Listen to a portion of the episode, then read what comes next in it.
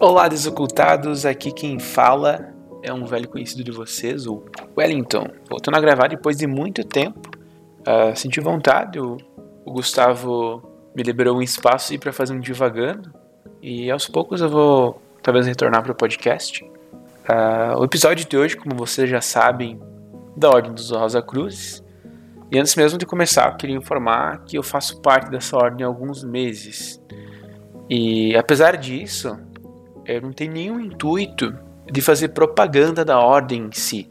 Eu quero apenas trazer conhecimento, né? Eu me senti confortável em falar sobre isso.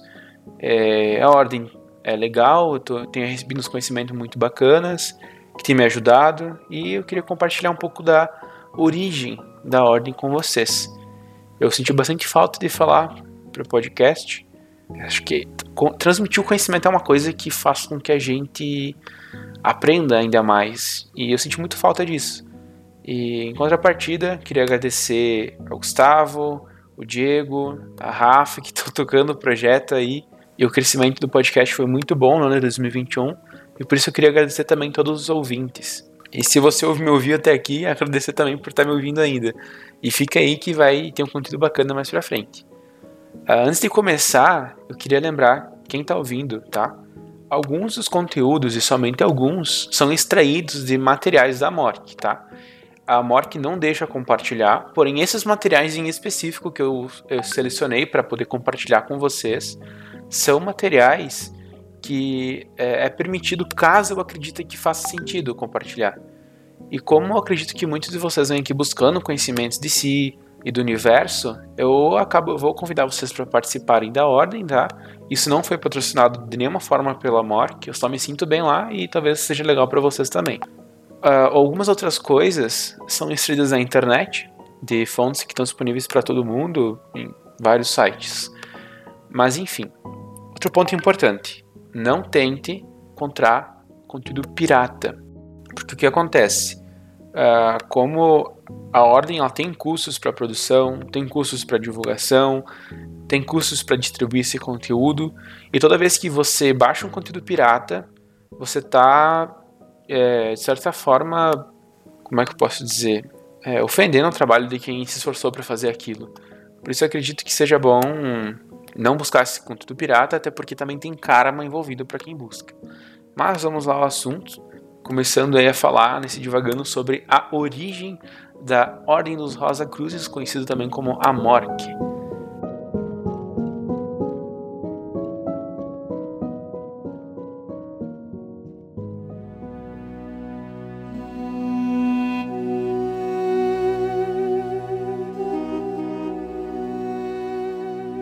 É popularmente conhecida como a Morque, né? Mas a Morque nada mais é do que uma abreviação para um termo, que é Anticus Mysticae Ordo Rosae Crucis. Eu não sei se eu pronunciei certo, acredito que seja em latim, mas enfim. Existem duas formas de explicar a origem da ordem, né? dois aspectos. Um aspecto mais tradicional, que é, particularmente acredito, né? e um aspecto histórico também. Com o tempo de criação é bem antigo, né? então muitas ordens tiveram origem há mais de 3 mil anos, né? então derivadas de outras ordens, enfim mas tem muito tempo de história, então alguns conhecimentos são apenas verbais, eles se perdem com o passar do tempo, porque diferente da nossa memória da voz, um papel não consegue se sustentar por tanto tempo. E às vezes é perdido, é, as, os lugares onde esses papéis estavam sofrem ataques e por isso se perde. Mas sempre existiu a notação verbal nisso, né? Está vivo nas memórias das pessoas. O aspecto histórico, por sua vez, é, ele vai possuir manuscritos, vai possuir referências, fotos, fatos, todas as coisas que podem é, comprovar o que aconteceu e como que a ordem surgiu. Então, vamos falar primeiro do aspecto tradicional, que como eu disse é aquilo que eu acredito que seja real, pelo que eu recebi, pelo que eu li, eu acredito muito nesse aspecto tradicional que a ordem conta. Ela teve origem nas escolas místicas do Egito Antigo, muitas ciências, muitas coisas tiveram como berço o Egito, né? O Egito foi uh, um centro, digamos assim, de ciência, ele que originou várias coisas, né? Então, como essas outras coisas mais conhecidas, como filosofia, medicina, entre outras, a ciência esotérica também teve berço, nesse caso, no Egito. E ao longo dos séculos, muitas obras mostram que existe uma tradição primordial, uma coisa que está, está impressa em várias culturas e religiões diferentes. E isso não é único, como eu disse, está em várias culturas, mas eles trazem à tona o fato de que Deus teria revelado alguns eleitos para serem precursores do conhecimento científico em geral. E esse conhecimento científico aqui, quero deixar bem claro que não se limita apenas a conhecimentos físicos, digamos assim, mas também trata de temas esotéricos. Alguns desses escolhidos e eleitos que a gente pode citar é Hermes Trimegisto, e aqui vale ressaltar, né, quem que é esse Hermes Trimegisto? Uh, fazendo um, um, adendo aqui que o, meu amigo irmão Gustavo falou, né, o Hermes Trimegisto ele é uma figura que provavelmente não existiu, ela é lendária e essa é acreditada a ele a criação da filosofia que hoje conhecemos como hermetismo. E foi a partir das obras que foram atribuídas a seu nome, mas acredita-se que elas na verdade tenham sido escritas por vários autores que criaram ele, né, como se fosse um, eu me fugiu a palavra agora, mas enfim, é, um ser ali para representá-los, né, para tornar mais místico aquilo, a filosofia, e trazer um caráter um pouco mais especial para elas como se as obras tivessem sido escritas por uma divindade e alguém muito sábio. Mas de qualquer forma, uh, o que, quem seria ele, mesmo ele provavelmente não sendo real, sendo uma lenda, seria um legislador egípcio e filósofo que viveu na região de Ninos uh, por volta de 1330 a.C. A principal contribuição dele, como foi dito, foi com livros, uh, pelo que eu pude pesquisar, são 36 livros que tratam sobre teologia e filosofia, e também livros de medicina, todos perdidos e destruídos após a invasão do Egito. Mas o estudo dessa filosofia é denominado hermetismo, como o Gustavo já deixou no adendo que eu acabei de ler para vocês. Uh, o próximo ser que também foi um escolhido foi o Zoroastro. Ele também pode ser conhecido como Zaratustra, e ele foi um profeta e poeta nascido na Pérsia, que hoje é o Irão. Isso no século 7 a.C. Ele fundou o Mazdeísmo e o Zoroastruísmo, que são é uma religião adotada oficialmente pelo Império da Aquemênida, isso entre 558 e 330 a.C. Provavelmente pode ter sido uma das primeiras regiões monoteísticas éticas da história. Um muito famoso, muito conhecido, e vou citar aqui ele também, porque não, né? Jesus. Acredito que todos saibam quem ele foi, mas para quem não sabe, ele foi um pregador e líder religioso judeu do primeiro século, sendo a figura central do cristianismo, também conhecido como Filho de Deus. Uma curiosidade é que, apesar de haver discordância sobre acreditar ou não nos textos bíblicos, existe de certa forma um consenso que Jesus de fato existiu. Então, mesmo que você pegue a Bíblia como referência e diga, não, eu não acredito na Bíblia, meio que tem um consenso que ele existiu mesmo, isso ignorando a Bíblia em si. Um outro ser que é um personagem bíblico muito famoso e também é um dos escolhidos para transmitir conhecimento científico esotérico, não apenas esotérico, mas enfim, é Moisés. Ele foi uma das principais figuras bíblicas, como eu já disse, e também talvez uma das mais conhecidas, em, em alguns casos até talvez mais que Jesus, não sei. Mas enfim, ele é um dos profetas mais importantes do judaísmo e do cristianismo, que ele também é reconhecido pelo islamismo.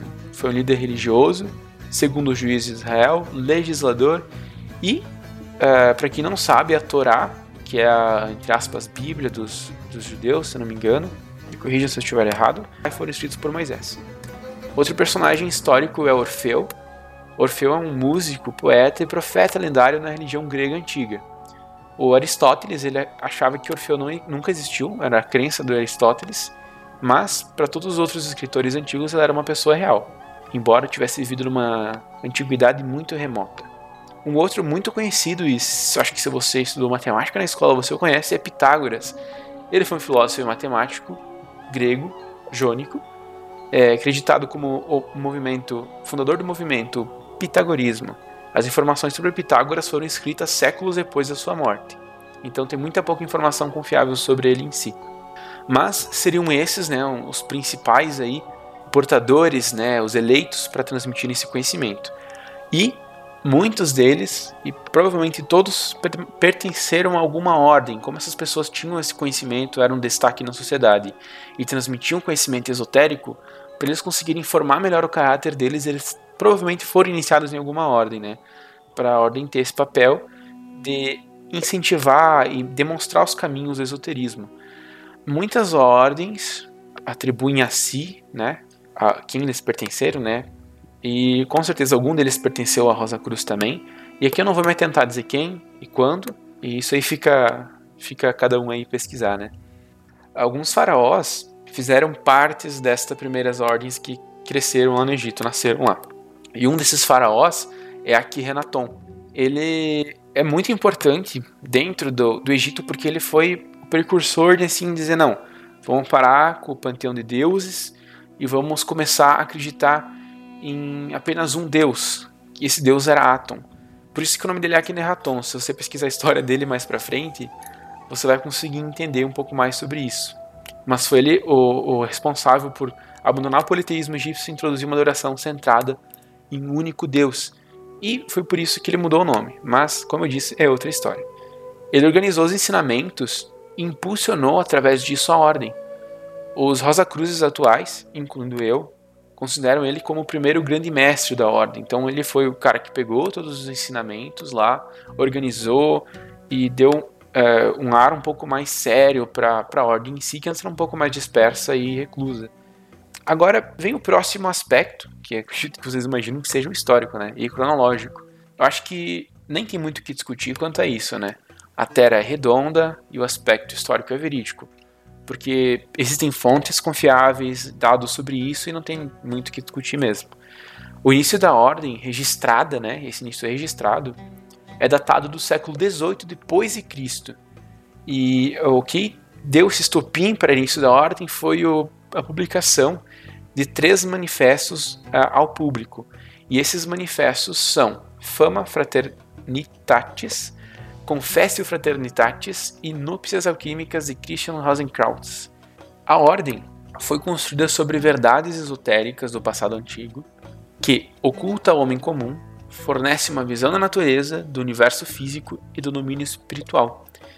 Os manifestos não falavam disso especificamente, vale ressaltar, mas eles mencionavam várias ciências esotéricas, uh, ou metodologias, ou uh, filosofias, doutrinas, religiões, enfim, chame como quiser. Mas algumas delas, por exemplo, é a Cabala, o Hermetismo e o Cristianismo.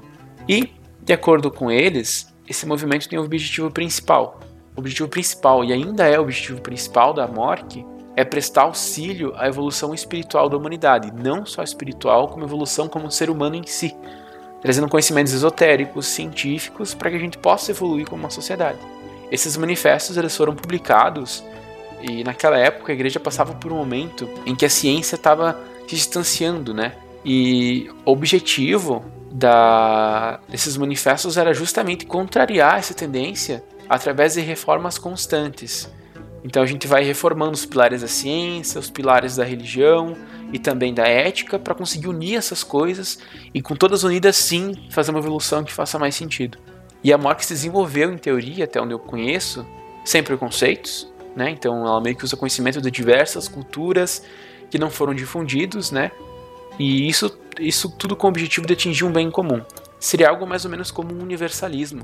Para quem não sabe o que é universalismo, é, ele é um conceito, tá? E um construto filosófico e teólogo.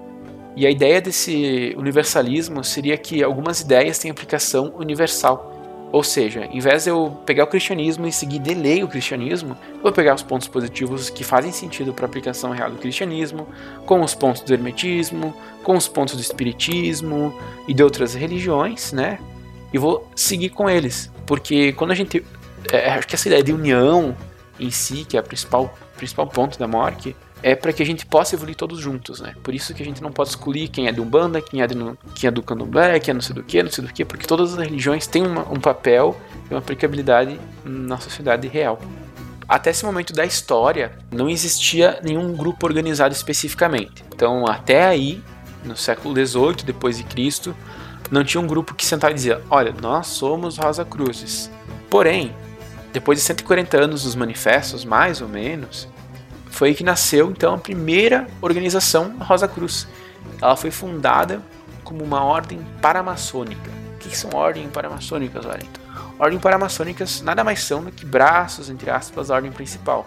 Então, ainda hoje, se você acessar os sites maçons, aí você vai encontrar que existem ordens, subordens, digamos assim, que são ligadas à maçonaria, como é, por exemplo, da Ordem de Molay. E essa Ordem de Molay é destinada a jovens entre 12 e 20 anos. Muito interessante isso, né? E acho que a Ordem da Cruz também tem umas subordens hoje, mas enfim, isso é um episódio mais introdutório mesmo. A data de fundação seria 1760 e ela foi primeiramente denominada como a Ordem Dourada dos Rosa Cruzes. O ideal dessa ordem, quando foi fundada, era oposto às forças racionais e modernistas. Eles, os Dourados Rosa Cruzes, foram perseguidos na Prússia durante o reinado de Guilherme II. E quando esta ordem foi extinta, os ideais dela se mantiveram vivos através da Societas Rosicruciana em Aglia. E um detalhe muito específico, né? E talvez muito importante também sobre essa ordem rosicruciana é que para poder fazer parte dela era necessário ser mestre maçom de um grau específico. Então, assim como outras ordens, né, você pode ver que existe existia, pelo menos, uma seleção muito grande para escolher quem entra. Hoje você consegue se filiar na MORC através do site, não é toda afiliação que vai ser aceita, mas o que acontece da MORC é que eles acreditam nisso. Se você não vai se dedicar de fato, se você não está bem intencionado, a egrégora vai fazer com que você se afaste. E isso não vai ser uma coisa que você vai entender que aconteceu. Talvez até tenha muito do, do teu pensamento, mas você vai se afastando aos poucos. Quando você vê, você não participa mais, porque a ordem não fazia sentido para você. Então há esse afastamento. E outra, outra coisa que serviu para manter a chama Rosa Cruz viva foi alguns grupos teosóficos herméticos que se formaram no fim do século XIX. E esses, esses grupos eram chamados de novos rosacrucianistas. Essa teria sido a teoria né, principal. Existem algumas outras lendas, tá, pessoal?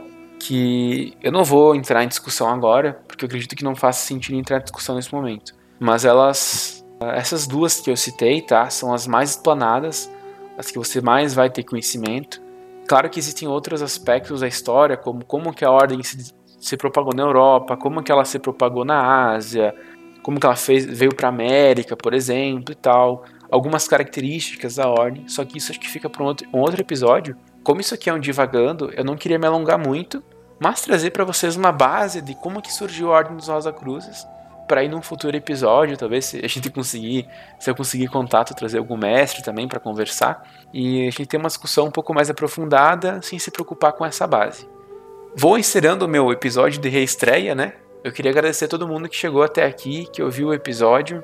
E mais uma vez ressalto que eu agradeço muito a todo mundo que ouviu o podcast desde que ele surgiu, quem está chegando agora também. E que a coisa mais gratificante para nós que produzimos conteúdo com certeza é a audição, né? Vocês estarem vendo e ouvindo e compartilhando. Muito obrigado aos guris que tocaram o projeto aí enquanto eu estava afastado. Vão continuar tocando por um tempo, acredito eu. Espero que sim, né? Eu vou me despedindo. Esse foi Divagando sobre a origem dos Rosa Cruzes. Se você gostou, compartilha. E é isso aí, até o próximo.